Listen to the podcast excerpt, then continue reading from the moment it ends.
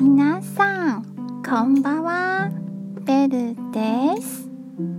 台湾の秋で一番大きなイベントは中秋節中秋節です。この季節には伝統的な食べ物があります。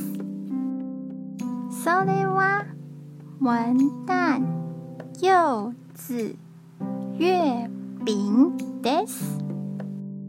文旦と柚子は柑橘の果物で古い木のものほど価値が高いです。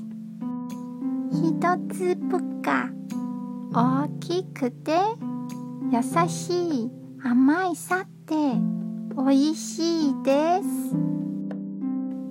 月餅は中にあんが入ったお菓子です。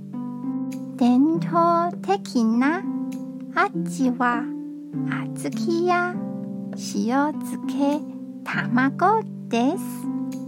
新しい味はタロイモやチョコレートやアイスの月餅などいろいろあります。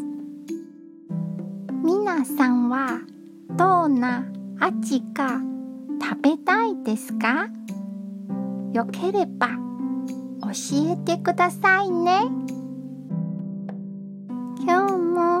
一日お疲れ様でした。ゆっくりお休みくださいね。じゃあ。